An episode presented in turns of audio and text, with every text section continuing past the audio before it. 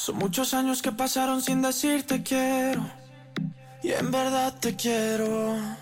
Pero encuentro formas de engañar mi corazón. Son muchos años que pasaron sin robarte un beso. Solo quiero un beso. Y por esa boca no me importa ser ladrón. No puede ser que no he encontrado todavía las palabras. Y en esa noche no dije nada. Puede ser que en un segundo me perdí en tu mirada. Cuando por dentro yo te gritaba.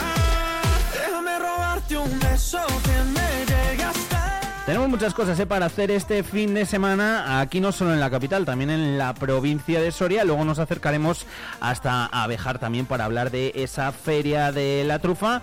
Van un montón de ediciones. ¿eh? Al final, cualquier actividad que se hace aquí en Soria se acaba consolidando, por lo menos la gran mayoría, y eso son buenas noticias. 12 años ya de la feria eh, de vehículo de ocasión que se hacen camaretas, 21 creo que van ya, de la feria de la trufa en Abejar. En fin, que cuando hay cositas aquí en Soria, pues luego al final la gente responde y eso es muy bueno.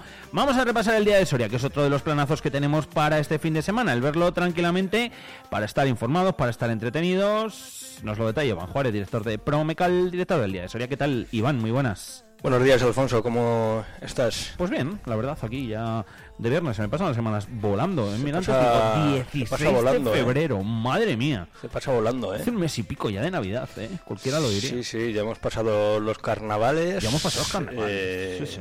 eh, bueno, y además con una sucesión de noticias un poco Ya, es que- impactantes y algunas de ellas eh, tristes. La semana Eh, pasada fue intensa, la verdad. Y la verdad que sí, incluso esta semana pues ha sido un poco más eh, tranquila en lo informativo, pero como hemos ido eh, cogiendo lo que nos dejó la semana anterior, también con las reivindicaciones del campo y demás, pues bueno, que dices tú, entre que montas, desmontas el chiringuito y piensas las noticias que tienes que sacar, encuentros, reuniones y se pasa la semana sí, se pasa volando. eh, volando y nos encontramos ya con ese fin de semana eh, anodino que todos queremos superar cuanto antes. Yo no sé por qué piensa la ¿También, gente. ¿También tienes ganas de que llegue el lunes? Yo siempre. Ya, yo, ya, sé, ya. yo el día que pongan la, la reducción de jo- jornada a cuatro días me hacen una faena terrible. Yo no sé. Tendré que irme a Japón. Se te va a hacer largo el fin de semana, ¿no? Tendré que, tendré que irme a, a Japón. A ver qué pasa por ahí. Mira, oye, igual se te hace más ameno leyendo el, el día de Soria, ¿eh? Sí, sin duda, eso, eso sin duda. eh, y lo, lo venía pensando y digo, qué lástima eh, trabajar en el día de Soria y ver los textos antes de Antes que de- salgan, antes de que formar, claro, formar parte un poco de quien decide los contenidos y Sí.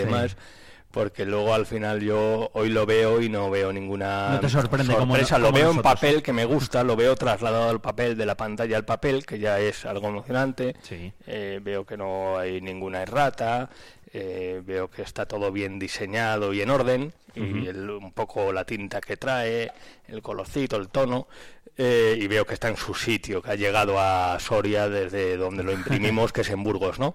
Pero bueno, sí que es verdad que en cuanto a los temas, eh, a mí a veces me gustaría ser ajeno a determinadas cosas para que me sorprenda un poco más, Claro. pero yo creo que eh, hay que ponerse en la cabeza de los lectores y ver un poco, pues, y ofrecerles estos temas que yo creo que les va a gustar porque traemos un periódico eh, muy completo, además con buenas noticias, ¿no? Decíamos antes de noticias un poco tristes, eh, con esa inmigración en portada que tira del padrón y atención que Soria rebasa el techo de los 90.000 habitantes, ojo, ¿eh? Estamos de Celebration, que he dicho yo antes. 769 eh, habitantes en un año ha ganado la provincia, 90.297 en total. Y ojo que los residentes de origen extranjero, inmigrantes, es decir, inmigrantes internacionales, el 16,7% del censo, no sé si alguno se estará retorciendo o no, pero es lo que hay, es lo que hay, ¿no? Eh, vienen a hacer sus trabajos, fíjate, ayer eh, no sé en qué calle cerca de la escuela de arte me encontraba que hacía tiempo que no pasaba por allí con un restaurante ecuatoriano, ¿no? También hay gente que viene que Qué viene también aquí a, a emprender, ¿no? Sí. Eh, mismamente, el gerente ahora de la taberna Capote y también de aquí al lado del San Andrés, eh, creo que es de origen dominicano. Sí. Eh, muchos años además aquí. bueno, pues personas que vienen aquí, que vienen a emprender eh, y demás, a crear riqueza, también a ocuparse de esos trabajos que muchas veces pues la gente de aquí no hace porque tiene otras posibilidades laborales, mm. bueno, son esas personas que nos empujan el carro de las abuelitas y tal, ¿no? Mm. Y les hacen compañía en la dehesa, que te queda muy tierno, ¿verdad? Es verdad. Pues eso, pues eh, aquí están rellenando el censo y dando vida también eh, al padrón, ¿no? Que es importante y además eh, lo completamos porque nos viene como anillo al dedo una reflexión sobre la despoblación, un texto que nos había hecho el eminente ilustre profesor titular de geografía de la UBA, Jesús Bachiller Martínez, Jesús María Bachiller, que me había escrito un texto de opinión reflexionando sobre la despoblación y digo, al hilo de esta noticia, pues lo hemos eh, relacionado ahí en la portada y hemos hecho una llamada a ese texto que recomiendo, que tiene dos partes y además con visiones muy constructivas, porque a veces el diagnóstico ya lo sabemos, eh, da un paso más, plantea soluciones y además en este artículo... Eh, también habla de esa inmigración como factor eh, revulsivo, importantísimo, ¿no? O sea que, fíjate que al final eh, ha, coincidido gratamente. Mm. Eh, vamos avanzando y también hay que destacar en esa lucha contra la despoblación, el despliegue de servicios, esa lucha, unión de fuerzas de Caja Rural de Soria con la Diputación Provincial de Soria contra la exclusión financiera. De una manera o de otra, el 90% de la provincia nos cuenta la compañera Ana Isabel Pérez está cubierta financieramente, o sea, llegan los servicios. Pues se dice Evidentemente, claro, no, igual no tienen un cajero, igual no tienen una oficina, pero la banca móvil, la oficina itinerante de caja rural, pues permite ese despliegue, ¿no? Se ha puesto sobre la mesa una inversión eh, por parte de la Diputación Provincial y la entidad eh, de ahorros por excelencia de la provincia, eh, nosotros que la Caja Rural de Soria que ya tiene 51 o 57 rutas por toda la provincia. Eh, les hemos acompañado porque ayer hubo una presentación oficial, pero ya sabéis que a nosotros nos gusta salirnos un poco de esa cobertura oficial, también estuvimos, obviamente, pero hemos acompañado a esta oficina itinerante eh, por una de las rutas eh, que nos ha llevado a la zona de Pinares, a Salduero, Molinos de Duero, Montenegro y ahí sobre el terreno eh, se ve mejor que nunca el servicio que, se presta, dónde llega, ¿no? Ves a, gente mayor que va con su cartilla, que saca dinero para tener pues eh, cuatro céntimos para el día a día, para comprar el pan, eh, bueno, en, en, zonas que no manejan pues eso de pagar con el móvil y tal, o pagar con la tarjeta, y se y llega el vendedor ambulante y se le paga en efectivo, ¿no? Mm. Pues tienen que tener su dinerillo. Si llega la oficina itinerante dos veces al mes, pues oye, sacan para tener sus cuartos ahí. Y bueno, también se crea, yo creo, una relación ahí importante, ¿no? Y sientes que la entidad de ahorros, pues te presta un servicio, llega a tu casa y no tienes que desplazarte hasta la capital o hasta otro núcleo más eh, cercano, ¿no? Yo creo que eso es bonito, ¿no? Esos esfuerzos que se están haciendo por mantener vivo el medio rural y para decirles, no son ustedes eh, ciudadanos de segunda ni de tercera. Bueno, a veces igual sí. no, pero bueno, oye, que, no se sientan como, como tal. Eh, bueno, hablamos también eh, de esa revuelta del campo que sigue adelante. Ayer hubo eh, reunión con el ministro Planas, eh, no sé si le ha convencido mucho o no, o si vamos a seguir disfrutando eh, del olor del gasóleo combustible agrícola por nuestras carreteras y yendo a 20. de momento cuando los accidentes son menos accidentes, yendo a 20 uno se asegura que si sufre algún impacto, pues los daños son menores, todos son ventajas. Eh, también uno disfruta del camino, que también eso es algo positivo. Del paisaje, ¿no? Del paisaje, lo importante es disfrutar del camino y llegar. Cuando ya eso ya no entramos a, debatirlo, pero bueno, y también de alguna manera uno cuando va detrás de una hilera de tractores, no sé si has tenido esa grata experiencia. No, no la he vivido. Alfonso, uno, uno se siente que forma parte de algo. Uno se siente que forma parte de algo, que se une, Oye, eh, estaba por allí y participé en la reivindicación con mi utilitario, no, con mi utilitario. Voluntario e involuntariamente. Con mi turismo, eh, que tiene las ruedas más pequeñas, y disfruté del paisaje. eh, llevaba... Nunca te habías parado a ver los paisajes, Claro, ¿no? sí, Ese- sí, descubres cosas, ¿no? Descubres cosas y ves ahí a los a, a los eh, tractoristas, ¿no? Manejando con una, el, el volante con una mano y, y, mm, comunicándose por WhatsApp con la otra, cos- cosas muy edificantes también, ¿no? Y bueno, que siga adelante, ¿eh? que siga adelante, esto no para, también eh, se está pensando los independientes, por así decirlo, del 6F, del 6F, eh, ya hemos acuñado otra fecha vinculada verdad, al mes ¿eh? de febrero, más allá del 23F, pues el 6F.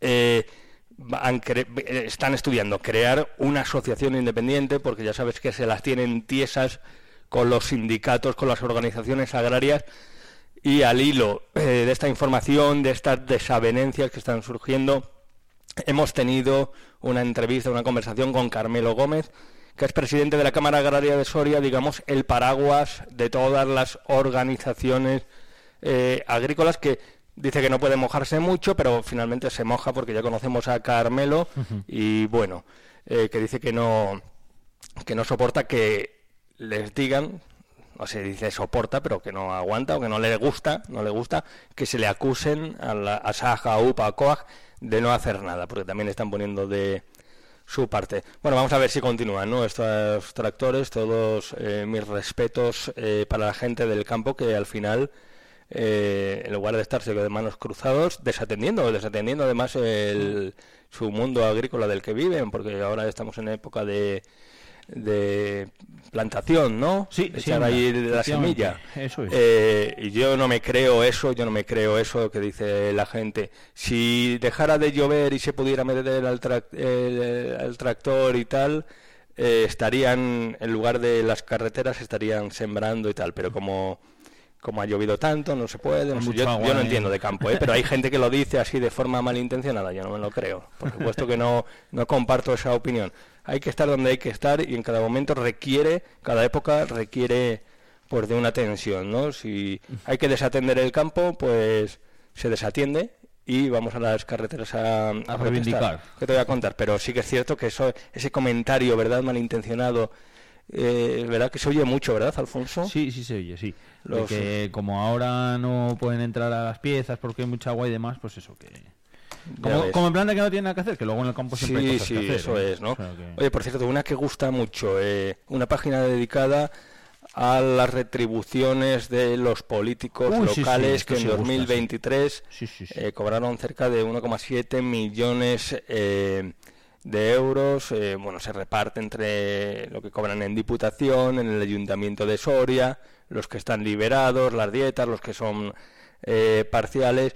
Bueno, pues hay un despliegue que de vez en cuando hay que fiscalizar, ¿no? Porque cuando decimos eh, a ver qué, qué hacen y qué recompensa, recompensa, bueno, qué es, salario eh, obtienen, ¿no? A muchos les parecerá excesivo lo que cobran, a otros les parecerá poco. Eh, yo creo que como siempre hay que evaluarlo en función del trabajo eh, que se hace y un puesto de alta responsabilidad, eh, porque aquí yo creo que destacamos y ponemos en valor eh, aquellos que dan la cara, que se presentan, que están en el foco, que son objeto de crítica, sobre todo en territorios pequeños, ¿no? Como Soria, que vas por el collado eh, y te encuentras eh, a los representantes eh, locales, ¿no? Que les puedes decir, oye, arréglame mi calle, que todo Sí. es más intenso, ¿no? Más, más cercano que- para bueno y para lo que malo. se elude el coche oficial, tú ahora vas a la Plaza Mayor y te puedes echar, bueno, igual es muy pronto para un vino, pues un café, eh, con cualquier representante, decirle, oye, ¿por qué no hacéis esto? Oye, tengo esta calle que cuando caen cuatro gotas se me inunda. Eh, esa responsabilidad yo creo que también hay que retribuirla y hay que ponerla en valor. Eh, yo luego también te digo, final- eh, esto luego eh, mm, las los principales, como dices tú, también ojo, ojo que vida, eh, de viajes, de ahora Claro, hoy claro. al Valladolid, mañana Eso a Valladolid, es. pasado a Madrid, Claro. pasaba a Galicia porque te toca por cuestiones de partido Sí, de lo sí. que sea ahora con las elecciones. Sí, sí. Y aquí y allá tiene que gustar también eso, pero Sí. bueno, que es una responsabilidad. Así Sí, que sí. un aplauso a todos los que están. Eh, son datos objetivos, eh, en ningún momento pues pretendemos juzgar eh, si cobran más, menos, si son datos. es justa esa retribución o no. Al final, pues oye, son datos también para que la gente pues lo conozca y cada uno pues vaya sacando sus conclusiones. Eh, al final, pues oye, yo creo que son puestos de responsabilidad que tienen que ser bien retribuidos. Bueno, una noticia de la semana pasada, una noticia triste, como ya venimos comentando el viernes pasado con ese programa especial que hacíamos, la pérdida de un baluarte de la cultura soriana como Jesús eh, Várez ha trazado un perfil eh, Sonia Almoguera, que estuvo con nosotros eh, aquí y conocedora de la figura, eh, de los proyectos, de todo el legado de mm, Jesús Várez. Como... me, alegro, mucho de ese, de ese programa que hicimos Iba a decir casi improvisado, pero no, porque eh, ahí eh, mérito, mérito tuyo principalmente que te pusiste en contacto con todas las personas que entraron por aquí para ese homenaje a Jesús Várez y me alegro muchísimo de, bueno, pues de la repercusión al final que ha tenido y de lo que le ha gustado a, la gente. Sí, porque al final yo creo que es una persona eh, que reúne mucho consenso, ¿no? Es difícil en estos tiempos que hay tanta polarización que yo creo que muchas veces eh, incluso ya se pierde un poco esas eh, formas entre comillas eh, de mentir y cuando fallece cuando fallece alguien ya incluso ni se respeta no antes incluso cuando fallecía alguien pues poníamos el foco en el dolor en el legado y si había alguien que tenía que decir algo negativo se lo callaba. Hoy en día parece que coño, te mueres y te están esperando ahí también para sacudirte, ¿no? Eh, yo creo que en el caso de Jesús Várez eh, no vamos a encontrar ninguna voz eh, disonante que cuestione su labor profesional y menos su carácter personal. Y es un ejemplo que sin pedirlo, sin pedirlo, aparte del perfil que traza Sonia Almoguera, se nos han unido firmas como en nuestro colaborador, Jesús Bozal, que se puso en contacto, eh, quiero escribir un texto, y mm. nos lo ha escrito.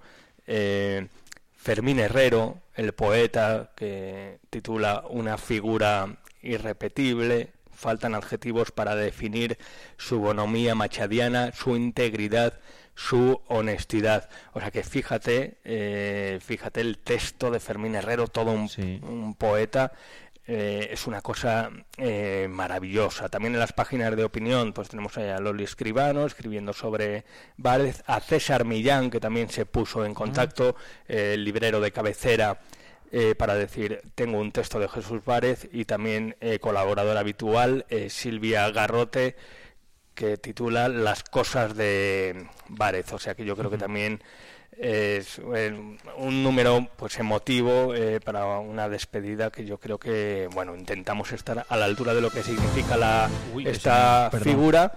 Y también atentos atentos porque me encanta porque es una maravilla desde el cariño desde la creatividad eh, la ilustración de Lola Gómez eh, Redondo, que bueno, que yo creo que deconstruye al personaje y, y, lo eleva y yo creo que refleja muy bien eh, lo que lo que eh, coge el pulso ¿no? a lo que era Jesús Várez, creatividad, eh, así con unas plantitas naciendo del ser de un Jesús Várez difuminado pero renacido ¿no? por esas plantas. La verdad que es una ilustración pues muy, muy bonita, yo creo que es, histórica, ¿no? Mm. Em, más infraestructuras. ASOAF, esta Asociación de Defensa del Ferrocarril, que reclama revisar pasos a nivel de Soria Madrid cuando se aumente la velocidad, que será un siglo de estos.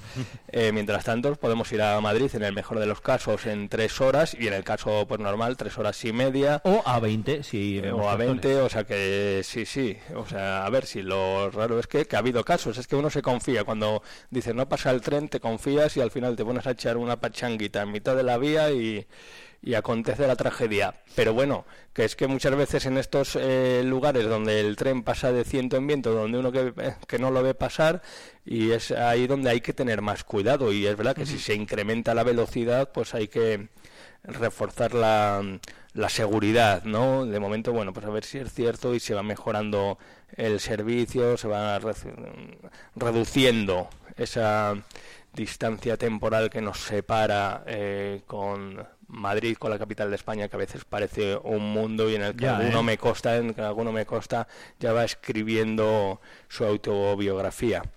Así que, fíjate. ¿Eso, es verdad?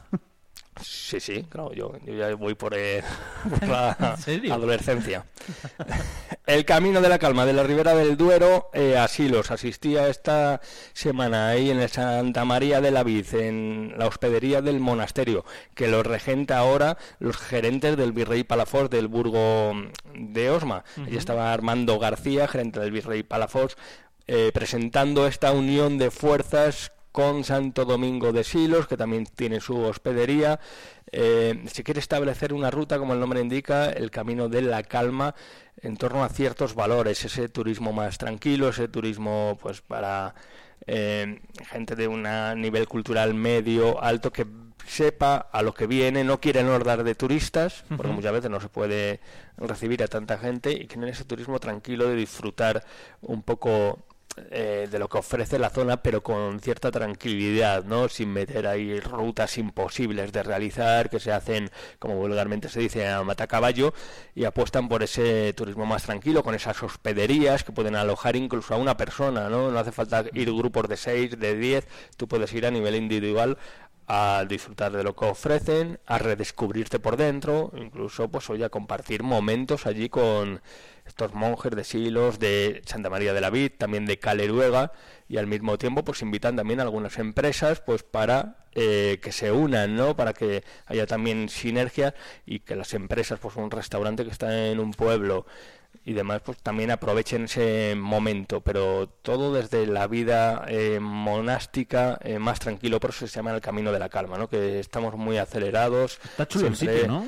Sí, sí, ha quedado, la verdad que precioso, lo recomiendo. Eh, ¿Qué vamos a decir de la cocina de, Mm. de la hospedería de Silos ahora eh, regentada por Virrey Palafox? ¿Qué vamos a decir del Virrey Palafox?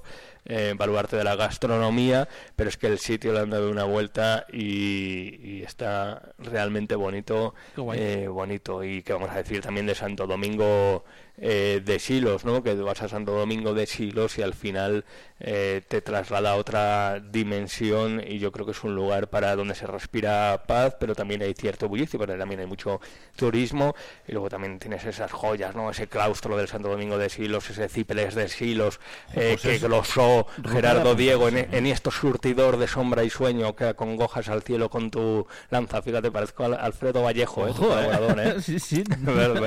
Por esa voz un poco más ronca, vamos. ¿Verdad? Sí, sí, sí. Sí, sí, me traes el lugar del viernes, me traes el lunes y, y te lo clavo, ¿no? Bueno, tenemos información de las páginas de Castilla y León, de España, pues ya sabes, con la amnistía, con la Guardia Civil y sus problemas, eh, desafíos a los que se enfrenta, sobre todo en el sur, a raíz del triste fallecimiento de eh, esos dos guardias civiles, el triste eh, asesinatos, pues contamos, analizamos lo que está sucediendo en el campo de Gibraltar eh, y también los premios, el 35 aniversario de la agencia ICAL, también vinculada a esta casa, Promecal. eh, Soria, a Promecal, eh, que reparte sus premios, llegado el 35 aniversario. Es uno por provincia, y ¿no? Uno por provincia. Y te voy a decir, te voy a decir, porque la verdad es que son merecidos eh, todos. Yo creo que también, Mm. hablando antes de Jesús Várez y el consenso, pues yo creo que también aquí se da mucho, ¿no? Eh, en Soria nos hemos ido al, al deporte. Enrique Pascual Oliva, ¿no? Mm. Eh, con mayúsculas, que vamos a decir de la trayectoria del gran Enrique Pascual eh, Oliva, que ha llevado a otra dimensión el atletismo eh, soriano como moldeador eh, de grandes eh, figuras, ¿no? O sea que fíjate, es, es interesantísimo esos premios, o sea que tendremos que ir a la entrega, eh, sobre todo para aplaudir a todos los premiados, cada uno en su área, y como no, pues también a nuestro Enrique Pascual eh, Oliva. Eh, te quería hablar de los deportes, que yo creo que vienen muy cargaditos, muy cargaditos. Eh, habla nuestro compañero eh, Sergio Recio, que está todavía disgustado por la derrota no sorprendente, sorpresiva del Río Duero Soria. Creo que no ha podido dormir. Eh, está realmente disgustado, ¿no? Como al final defendíamos el título, defendíamos la corona. Fue, fue un palo, eh. Y ya lo dije yo porque yo creo que aquí había, había un exceso de confianza aquí en la redacción. Eh, decían, no, no, no se puede perder, este no se pierde de ninguna manera. Y, y dije yo, y dije Y yo final... que y dije yo que me caracteriza la, prudencia, ¿no? La, si quieres, Sergio. la prudencia y, y dije yo eh, cuidado que enfrente también hay otro equipo que querrá ganar, no nos confiemos que, y dije esa frase típica así muy, muy española de hasta el rabo todo, todo es toro y no hay enemigo pequeño. Eh, ya sabes que domino ahí el, refranero. el refranero, el refranero. Y llevaba razón Iván, hola, buenos días, porque además eh, lo dijo luego Toribio, digo, ah, dijo, nos hemos confiado, ha habido exceso de confianza, así que fíjate si... si Claro, al final uno sale, uno sale además con eh, mucho que ganar y poco que perder en esa condición de equipo menos eh, favorito y enfrente tiene un equipo, no sé, es eso de confianza, pero es que eh, casi psicológicamente no Eh, parece que como que ese partido igual va a ser un trámite. Y tú cuando la propia afición te lo está diciendo, va, esto no se pierde, eh, no voy a decir que se trate con desdén ni, bueno, mm, se desprecia al rival, pero bueno, sí que iba la propia afición muy sobrada. Y al final, pues eso también se transmite, ¿no? Porque eh, sabes, somos sentimientos y tenemos seres humanos, ¿no?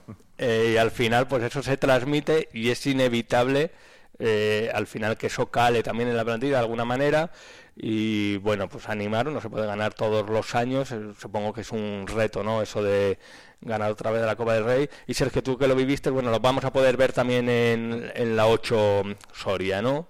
Las imágenes. Sí, fue una tragedia deportiva de estas que igual que el año pasado fue tan bonito, este año fue una tragedia. Los jugadores desencajados, los gestos en el partido ya se veía que, que no, que no, estaban desesperados y, y sí, además las declaraciones de Alberto Toribio, que recomiendo escucharlas, fueron contundentes, no se escondió, eh, falta humildad, no se pudo preparar el partido como les gustaría, que había oído a los jugadores hablar demasiado del partido del sábado, del partido del sábado, del partido del sábado, y ahora que jugar el del jueves y, y no se escondió para, para decirlo, así que se Bueno, eh, también, también voy a avanzar que nosotros estamos en contactos con la federación porque queríamos haber dado la final en caso de que Soria, en la 8 Soria me refiero, eh, hubiera llegado a la final, eh, pero bueno, ya nos lo planteamos, ¿no? Ayer se abortó la operación de retransmisión de, de la final, así que nada, y bueno, también Sergio Recio eh, nos acerca la figura de Marta Pérez que acaba de batir el récord de España de la milla y afronta este fin de semana el Nacional de pista eh, cubierta en 1500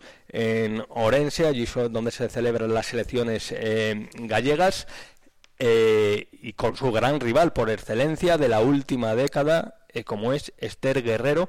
Yo creo que el espectáculo está garantizada garantizado porque es importantísimo. Cuando hay una figura de estas que se retroalimenta con otro rival y se crea esa cierta rivalidad que luego además eh, bueno ya conocemos el carácter de Marta conocemos también algo del carácter de Esther Guerrero que luego son buenas compañeras y se admiran hay una admiración mutua pero un atleta, un deportista necesita de, de esa otra persona, de ese otro rival que también eh, haga de efecto eh, motivador. Así que nuevo duelo, nuevo duelo. eh, los bonitos, Marta ¿no? Pérez, Esther Guerrero y seguramente también habrá alguna atleta tapada de estas que como no se contaba ayer que hablábamos del río eh, Duero, del grupo ERCE, pues luego está el tapado que igual, o la tapada en este caso, que da la sorpresa.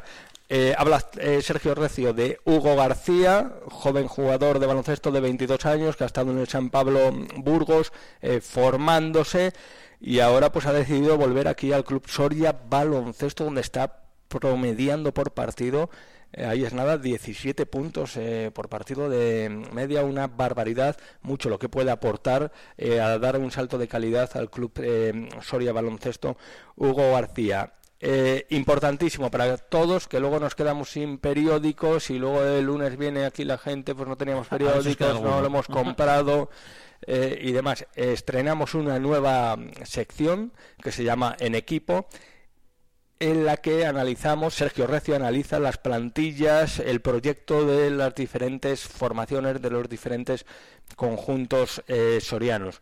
Comenzamos por un referente, por unas pioneras en fútbol femenino, eh, como es el Club Deportivo eh, San José. Eh, una foto del gran eh, Eugenio Gutiérrez, titula Sergio Recio, un crecimiento imparable. Eh, recomiendo, recomiendo que se pasen por el kiosco y se hagan con este ejemplar, porque bueno, tener el privilegio de ocupar una página doble con un fotón en papel, pues no se tiene todos los días, ¿no? Así que luego el, el que recordar a Sergio Recio, pues que no nos venga luego el lunes eh, eh, lamentando que nos hemos quedado Sin eh, periódico. sin periódico, ¿no? O sea que todo el Club Deportivo San José, los franciscanos son, ¿no? San José, sí. Sí, son franciscanos, los franciscanos y las ya- franciscanas. Eso ya hace, ¿eh? Pues a, a por el. Ya, ya, bueno, llámame antiguo, chico. no, no. A por. Que lo que me ha sorprendido, de hecho, es que, eh, jolín, que yo ya ni me acordaba ya. prácticamente de eso. Debió, o sea, ser en otra, debió ser en otra vida. me ha sorprendido que lo, que lo dijeses. Oye, Y una más de deportes, una doble. Vamos a mm, llevar una sección todos los viernes hasta que arranque la Eurocopa sobre la historia Ojo. de la Eurocopa. Importantísima la labor que hacen los compañeros de la central de Burgos, eh, donde se hacen estas eh, páginas que se distribuyen entre todos los medios escritos de Grupo Promecal, en Diario de Burgos, Diario Palentino, Diario de Ávila, el Día de Segovia, también la llevamos nosotros. Esa doble que vamos a llevar todos los viernes, todos los fines de semana, sobre la historia de la Eurocopa. El Danubio sentó las bases del campeonato, ahí donde se gestó esta Eurocopa Con fotos de aquella, qué guay. con fotos, con, con un perfil de Puskas, un gran goleador y bueno, ahí eh, también un poco esas reuniones en blanco y negro, luego ya irán llegando eh, las fotos en, en color, ¿no? Mm, mola. Me gusta, me gusta. Las novedades que traemos de, de este día, ¿eh? En contraportada, por cierto, Rubén Sanz, que ayer también sí. eh, lo pudisteis escuchar en el espacio que cada jueves tenemos de toros aquí en Vive Radio, a de la una y media.